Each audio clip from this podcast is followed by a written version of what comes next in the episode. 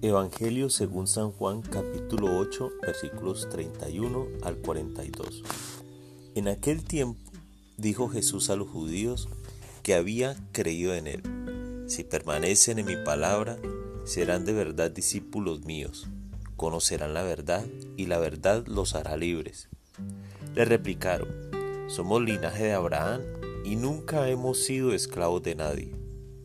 ¿Cómo dices tú, serán libres? Jesús les contestó, en verdad, en verdad les digo, todo el que comete pecado es esclavo.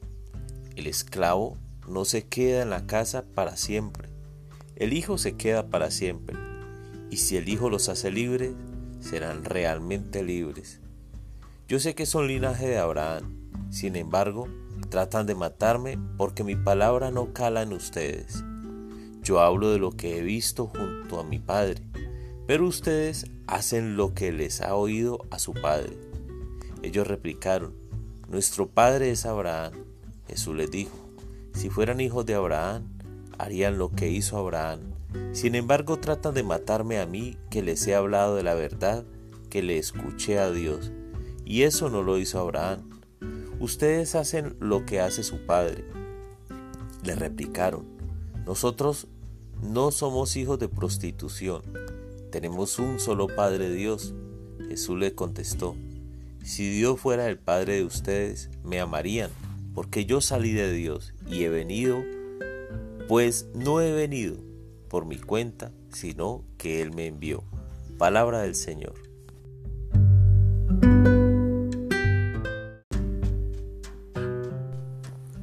Hola mis amigos. ¿Se han sentido esclavos de algo alguna vez? Hoy los judíos le dicen a Jesús que ellos no se sienten esclavos, es decir, no se dan cuenta de las pesadas cadenas que les atan por el pecado. Y la verdad es que es la misma situación que ocurre cuando una persona está trabajando con cerdos o en algún lugar de olores desagradables. El primer día el olor es horrible, se quejan, pero con el paso de los días se acostumbran al olor y luego no se dan cuenta de que huelen mal. Sin embargo, los que están a su alrededor sí que sienten el olor. Incluso les rechazan, otros les aceptan porque no hay, no hay ninguna otra manera de deshacerse de ese olor hasta ese momento.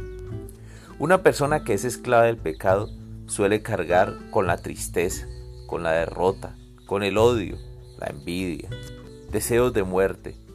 No encuentra una ruta para ser feliz. A veces están llenas de ira. Son esclavos de los bienes materiales y piensan que su vida está bien, pues se acostumbran a estos frutos.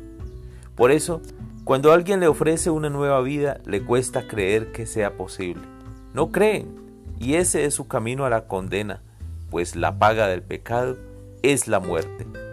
Jesús ofrece la libertad a través de la verdad. Y la verdad es Él, es Jesús mismo. Sus palabras son vida eterna. Y yo te invito en este día para que te des una nueva oportunidad con Dios. Sé valiente, arriesgado, atrevido y escucha su voz. Llámalo y dile, Jesús, aquí estoy, quiero tu verdad. Esa verdad es paz, alegría, libertad, dominio de sí mismo es Jesús que quiere vivir y actuar en ti. Él es amor.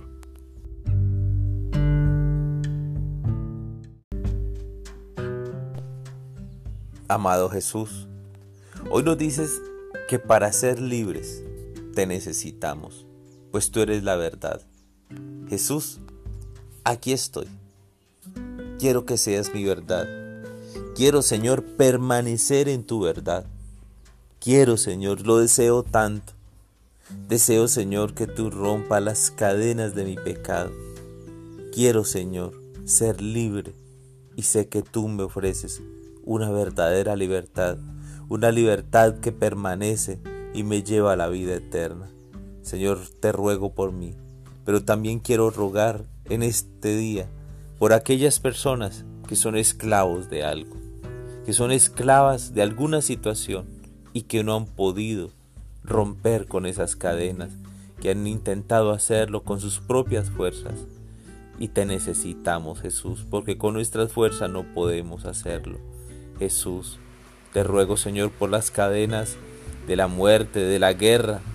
Te ruego, Señor, para que liberes a cada persona que es esclava de una guerra. Ven, Señor Jesús, haznos libres para ti. Te lo pedimos, Señor, te lo pido en este día, te lo pido, Señor. Amén.